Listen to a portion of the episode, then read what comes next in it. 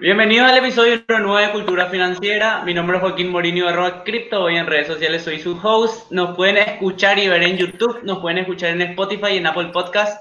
El día de hoy estamos con Luis David González. Vamos a hablar de educación financiera y de su importancia. Luis, ¿qué tal? ¿Cómo estás? Bienvenido. Todo bien. ¿Qué tal? ¿Cómo te va, Joaquín? Todo bien. Qué bueno tenerte acá, che. Gracias. teníamos preparado ya hace algunas semanas, pero tuvimos algunos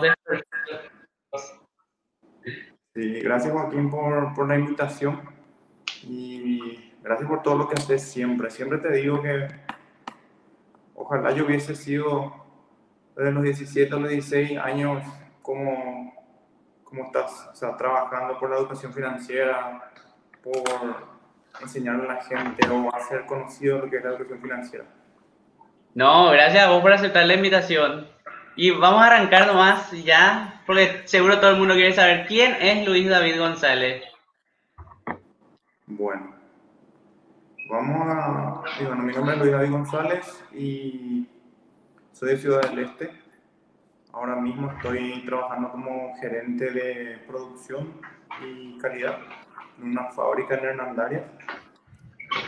Pero Estoy en Paraguay hace poco tiempo relativamente. Nací en, en Ciudad del Este, en realidad en la época era presidente Stroessner, 1981. Ahí ya delaté mi edad. Entonces, estudié ingeniería en control y automatización. En el 2000, en el 2000 terminé el colegio y me fui a estudiar en el Brasil. En el sur de, de Minas Gerais, entre Río de Janeiro y San Pablo. Entonces fueron cinco años que estuve por allá y al, terminar la, la, universidad, en realidad en el último semestre me ofrecieron hacer una pasantía. Una empresa que se llama eh, Slumberger, o sea, Slumberger, la empresa, que yo no conocía qué era ni qué hacía. Escuchaba de vez en cuando que venía la empresa a la universidad a reclutar gente. Ellos buscaban ingenieros, eh, independientemente de, qué rama sea. Entonces, hicieron una entrevista. Eh, el proceso de la entrevista era en inglés. Entonces, ellos querían gente que hablara inglés o por lo menos inglés y otro idioma. Eh, en la época manejaba algo ya de inglés entonces pasé la entrevista y me ofrecieron pasantía. Hice una pasantía en, en Río de Janeiro. La empresa se dedica, hasta hoy se dedica, a prestar servicios a otras empresas que son dueñas de pozos de petróleo. Entonces es una empresa que presta servicios a pozos de petróleo. En todo el ciclo del, del pozo, digamos desde la perforación, la prospección, la completación eh, y producción del, del, pozo de petróleo. Entonces, como te digo, yo no sabía nada sobre ese tema en aquel entonces y acepté la pasantía por justamente en la época todos los ingenieros y hasta hoy en día todos los ingenieros de, que se van al Brasil, que yo conocía de la época, el tema era irse al Brasil, estudiar ingeniería, volver trabajar en IT. Eso es, era la ley o lo ideal, o sea, es el camino ideal para cualquier ingeniero. Bueno, le pregunta el que sea, si te dicen algo diferente es mentira. Entonces, ese, es, ese fue, era mi plan. Y justamente pensé que hago, ah, tengo la oportunidad y dije, bueno, voy a probar. Me fui, hice la pasantía, hice la mitad de, eran seis meses, seis meses hice en Río de Janeiro y seis meses en Bahía en Capu. Entonces, era aprender cosas que, como te dije, no sabía nada, que es un pozo de petróleo, eh, cuáles son las herramientas que se utilizan en un pozo, era un mundo diferente para mí. Tuve que aprender todo eso, hice la pasantía, también era práctica, uno se iba a los pozos de petróleo, trabajaba con los operadores en aquella época de cargar herramientas, limpiar herramientas, o sea, se comienza desde abajo. Entonces, hice todo eso seis meses Terminó la pasantía, volví a, Paraguay.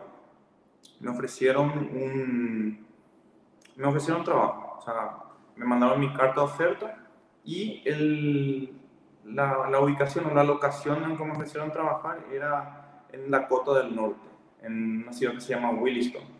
Estaba a cuatro horas más o menos de, de Canadá.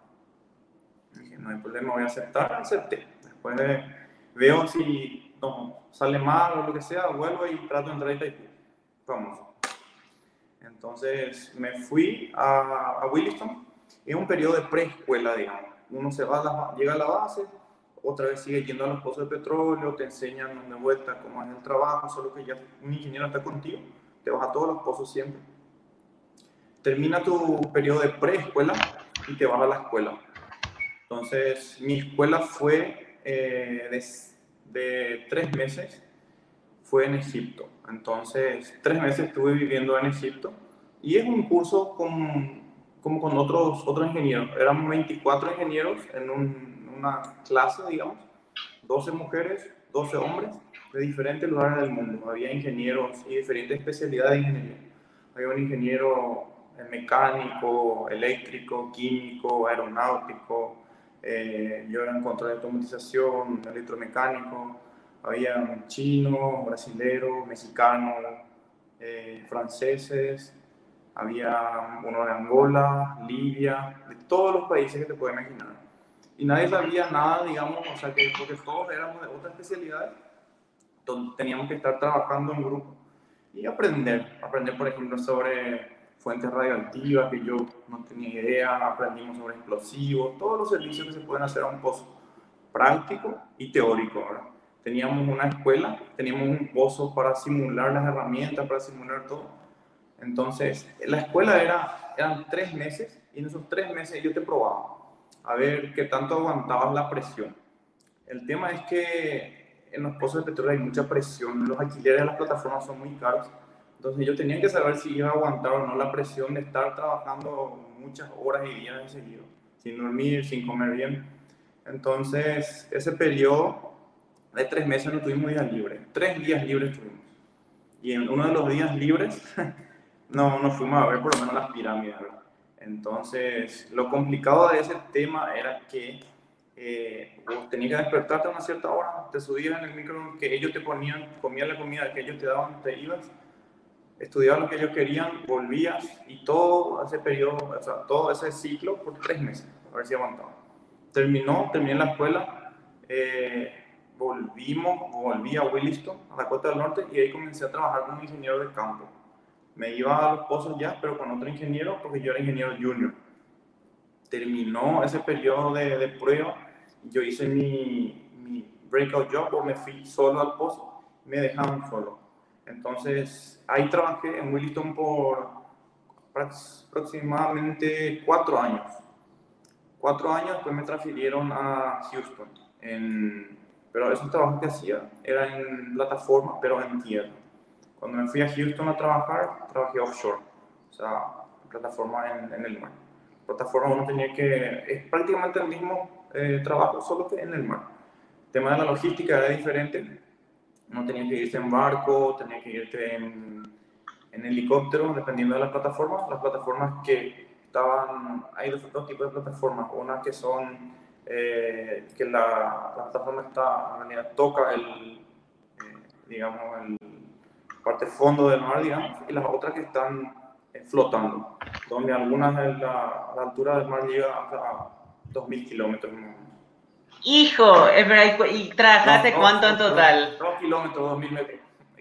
Pero, ¿cuánto trabajaste en plataforma de petróleo entonces? ¿Perdón? ¿Cuánto trabajaste en plataforma de petróleo entonces? Y trabajé en plataforma de petróleo unos ocho años más o menos, en casa. Ocho. ¿Y ocho años aguantaste? Sí, ocho años aguanté. Dios te salve María medio complicado, pero tenía su, su, rutina y todo. Y terminado eso, volví otra vez a... Hubieron problemas el tema del precio del petróleo y todo eso y me, me desvincularon de la empresa, como a, a, 40 mil personas más o menos desvincularon y volví a Paraguay. Entonces, en esa época no tenía tiempo de, de, de pensar, digamos. Era trabajo, trabajo. Entonces, tema de educación financiera yo no conocía, no sabía nada de la educación financiera. Yo trabajaba. Lo único bueno que hacía de la educación financiera era que no gastaba. pero tampoco invertía. Entonces, ese era, eso era lo bueno de cierta manera, pero la primera regla por lo menos sí cumplía, ¿verdad? Eh, gastar menos de lo que uno gana. Entonces, al volver a Paraguay comencé a, leer sobre el tema un periodo que estuve libre de cierta manera. Llegué al Paraguay, me quedé seis meses sin hacer nada. Dije, voy a descansar este periodo. Comenzaba a leer sobre educación financiera, a enterarme que es una casa de bolsa, eh, que había la posibilidad de invertir en Paraguay. Nadie conoce, ese es el problema. La gente está muy eh, atareada o muy, eh, lo que me pasaba, está muy concentrada en su trabajo que, que no analiza para qué está trabajando, por qué está trabajando ese periodo que tuve de, seis meses me sirvió para eso, para analizar por qué estoy trabajando, qué estoy haciendo. Estaba tipo trabajando sin, sin ningún objetivo. Y en ese, en, ese periodo de tiempo, por lo menos dije, che, ¿qué, estoy haciendo? ¿Qué estoy haciendo con mi vida? En la época ya era casado y me comencé a hacer esas preguntas, ¿qué, qué es lo que quiero realmente para mi vida? Me volvieron a contratar, me fui Solo que ahora ya tenía por lo menos en mente que, que por qué estaba trabajando, cuál era mi objetivo. Entonces, lo primero que hice fue definirme objetivos. ¿Cuánto quiero eh, ahorrar de aquí a X cantidad de tiempo? ¿Para qué voy a ahorrar? ¿Qué voy a hacer con ese dinero que ahorre? Y no solamente ahorrar, porque de nada te sirve ahorrar solamente, tenés que comenzar a invertir, porque si no, eh, la inflación se encarga de hacer desaparecer tu dinero. Entonces volví a México, o sea, fui a México a trabajar de vuelta. Terminé de trabajar, o pasó lo mismo, hubo otra una caída de precio del petróleo, sacaron de nuevo a la gente, volví a Paraguay. Eh, hice, bueno, aproveché el tema de que becal, el gobierno de Paraguay estaba ofreciendo eh, becas. Me fui a Australia un año, estudié un, un año en maestría y volví. Y ahí sí llegué a Paraguay y tomamos la decisión con mi esposa que vamos a quedarnos en Paraguay para eh, estar más cerca de nuestros padres y ahora sí ya tengo un plan de qué hacer. Antes trabajaba, trabajaba sin saber, hoy en día llegué, a Paraguay, tenemos de ahorrar X cantidad de dinero, invertir, dónde se puede invertir, por qué invertir. Entonces, eh, sin la educación financiera uno trabaja sin sentido. Eh, es muy importante y creo que todos deberían, alguna, algún plan deben tener y comenzar por lo menos a ahorrar algo. Genial. Y Luis David, contanos un poco cómo fueron tus comienzos, cómo, cómo empezaste a agarrar la costumbre de empezar a ahorrar, de empezar a invertir. Entiendo. Entonces, el primer paso que, o lo principal es leer y tratar de leer la mayor cantidad posible de información de varias fuentes diferentes. Entonces, la primera recomendación. Después de eso, comenzar a anotar tus gastos. Primero que hacía era anotar mis gastos para poder saber realmente si estaba gastando menos de lo que ganaba. Porque famosos te dicen, tenés que eh, gastar menos de, lo que, menos de lo que estás ganando, pero ¿cómo vas a saber cuánto estás gastando si no anotas los gastos? Entonces, el primer paso fue anotar los gastos. Una vez que tenía mis gastos anotados en detalle, sabía ya cuánto estaba gastando y el ingreso es normalmente para la gente fácil porque solamente tiene su, su salario, ¿verdad? Entonces el primer paso, anotar todos los gastos, dividir los gastos en gastos fijos, gastos variables, gastos superfluos y tener tu ahorro, ¿verdad? El tema también que el ahorro pasa que la gente piensa que el ahorro viene después de haber gastado todo. Esa es otra cosa que aprendí a la, después de mucho tiempo, eh, uno tiene que cobrar su dinero, ahorra y lo que le sobra tiene que estar gastando. Entonces, eso es uno de los principales, ¿verdad? De hacer eso. Después, con ese ahorro, ¿qué voy a hacer? Pues de eso viene el tema de la reserva de emergencia, famosa reserva de emergencia, Entonces, la reserva de emergencia tiene que ser, por lo menos por la teoría, pero yo estoy haciendo corregime si estoy equivocado, tiene que ser 3 a 6 meses de tu, de tu salario, por si llega a pasar alguna cosa que no tenés, eh, o mañana me pueden echar de mi trabajo, lo que sea, una emergencia, tener eso disponible y tiene que ser de fácil acceso, tiene que poder acceder rápidamente, tiene que tener alta liquidez. Así comencé. Excelente. Vos me habías comentado que vos empezaste también a enseñar un poco de educación financiera en tu empresa. Contanos un poco más sobre eso.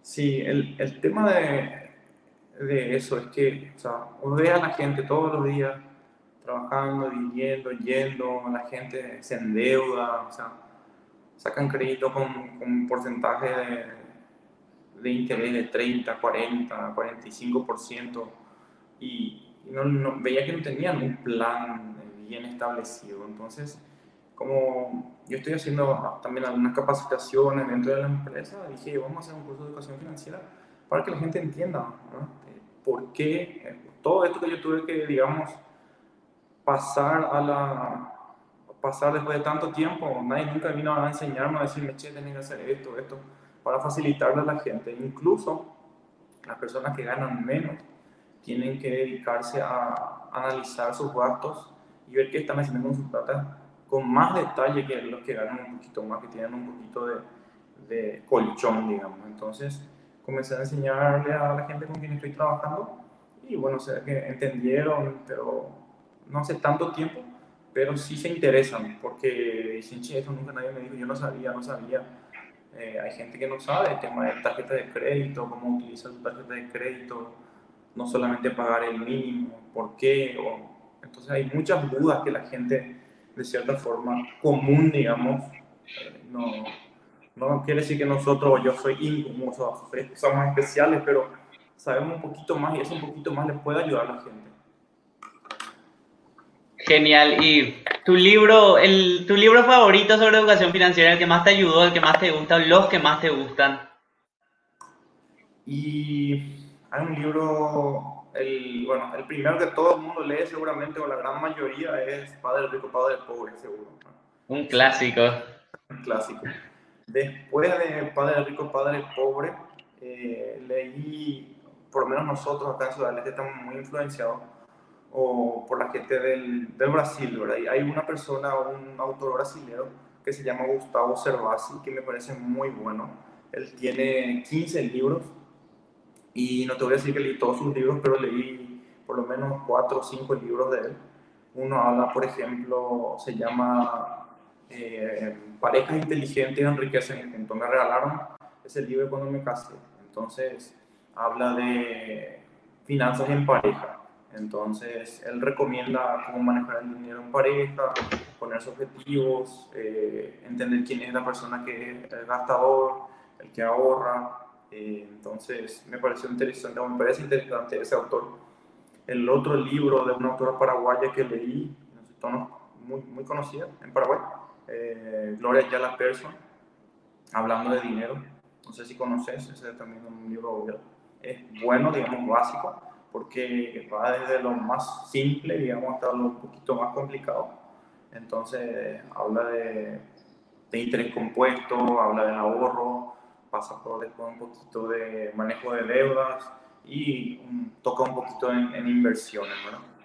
Y aparte de, de eso, eh, hay otros autores más, son brasileños, otro que se llama Conrado Navarro, que habla sobre eh, el dinero siendo el remedio para todos los males, pero ese es un poco más detallado, pero para Brasil.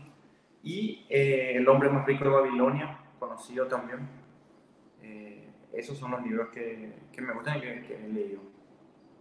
Mira vos, esa de Gloria ya la persona no conocía, che, tengo que anotarlo para leerlo. Ese, ese libro es, es paraguayo, o sea, se, adecua, mucho a la idiosincrasia del Paraguay porque la autora es paraguaya y habla de ejemplos muy paraguayos. La gran mayoría de los, que los conocidos por ahí son eh, del extranjero. Qué genial. ¿Y en qué vos invertís? ¿En qué inviertes con tu pareja, por ejemplo? ¿Qué, qué, qué, qué, hacen? ¿Qué hacemos? A mí me gusta más invertir en... Siempre me peleo con... No me peleo, ¿eh? Con Gustavo Silva, tu amigo. Saludos, Tavo. Sí. Eh, a él le gusta... Él viene en raíces, ¿verdad? Sí, invierto también en raíces una, una cantidad X pero me gustan más las inversiones financieras. Eh, CDA, bonos, algunas acciones, fondos mutuos, de, lo que hay disponible, digamos, en, el mercado en Paraguay. Eh, no tanto al extranjero, todavía no. Te había comentado que tengo una, muy buena experiencia con unas cuantas acciones ahí que están picando y ese es también otro problema. Si uno no sabe invertir o no, no, o sea, si no entiende lo que va a hacer, no le recomiendo invertir. Lo que pasa es que yo en una época, cuando trabajaba en esta empresa, ellos te decían, completar un formulario y decía, ¿te gustaría recibir 10% de tu salario en acciones? Pues, sí, le dije, ok.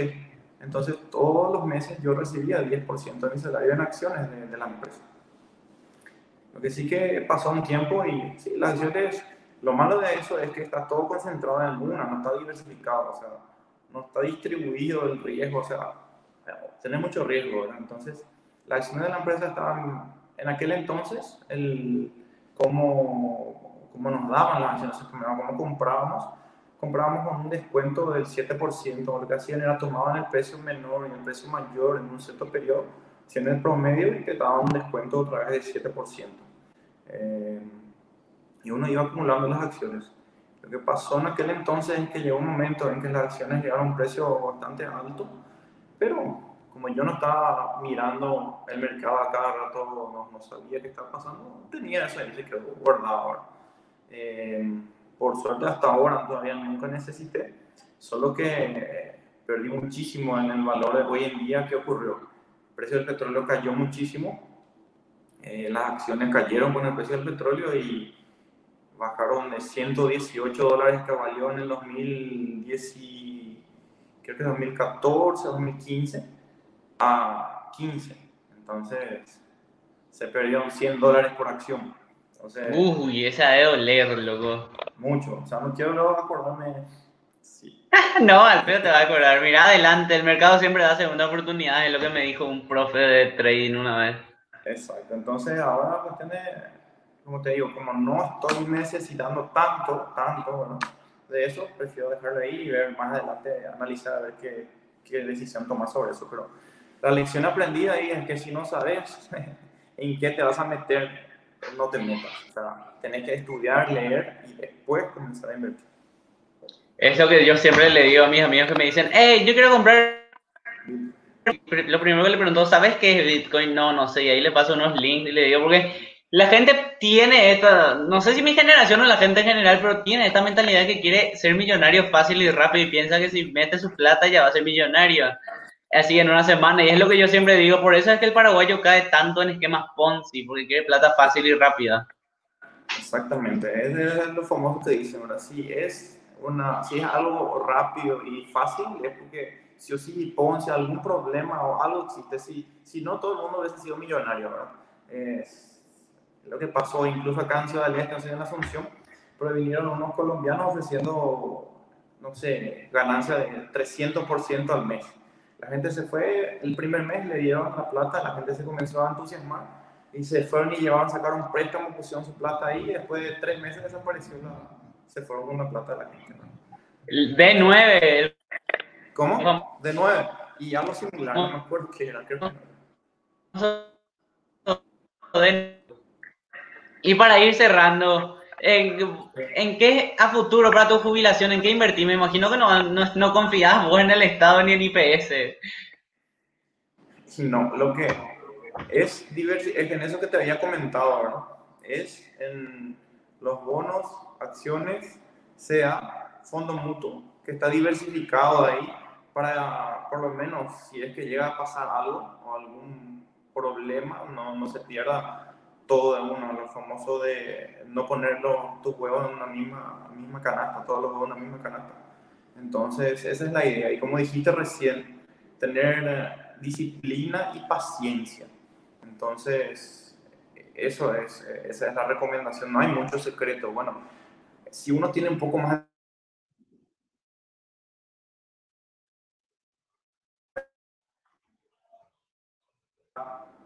de que uno esté dispuesto, va a ganar un poquito más. Pero yo por lo menos he puesto más a largo plazo, un poco más conservador y, eso es lo que yo hago Genial. Y Luis, para ir cerrando, ¿qué le recomendás a la gente para empezar en este mundo de las finanzas personales?